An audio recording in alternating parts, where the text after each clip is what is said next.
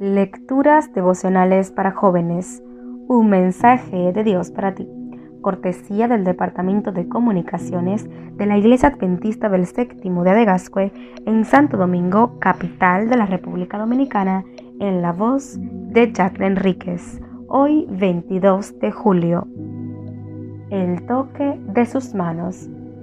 Al ponerse el sol, todos los que tenían enfermos de diferentes enfermedades los llevaron a Jesús, y él puso las manos sobre cada uno de ellos y los sanó.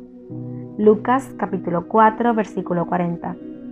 Fue admitido en la sala de urgencias y llevado al pabellón de cardiología. Tenía el cabello largo, sucio y apelmazado. No se había afeitado. Estaba sucio y mórbidamente obeso.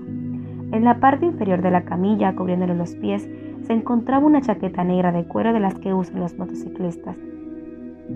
La presencia de aquel hombre era evidente en aquella sala de pisos brillantes y esterilizados, de hombres y mujeres estrictamente profesionales, vestidos impecablemente de blanco.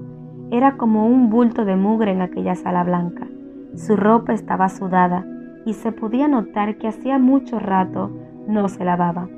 Las enfermeras del hospital observaban cómo transportaban a aquel hombre. Todas ellas aterradas miraban a la jefa de enfermeras.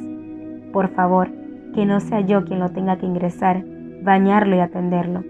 Aunque no lo expresaban, esos eran sus pensamientos. Entonces, la enfermera jefe, como si entendiera el clamor de todas, dijo, yo atenderé a este paciente. Se puso los guantes de látex y procedió a bañar a aquel hombre robusto y sucio, mientras se preguntaba, ¿dónde está su familia? ¿Quién era su madre? ¿Cómo era cuando niño? ¿Sabe? le dijo.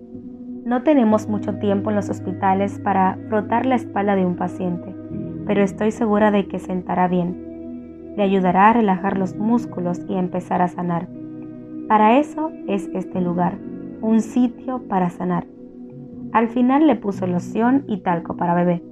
Se veía cómico aquel hombre robusto con talco y loción de bebé.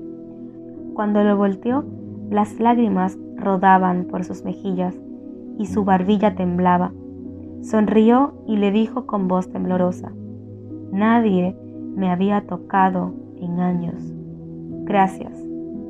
Definitivamente el toque de unas manos amorosas y dispuestas a servir pueden producir un impacto significativo. Ahora imagina el impacto que puede producir el toque de las manos de Jesús. Hoy puedes orar para pedir el toque del Señor en tu vida. Dios te dice, deseo usarte para tocar y sanar el mundo. ¿Me lo permites? Dios te bendiga.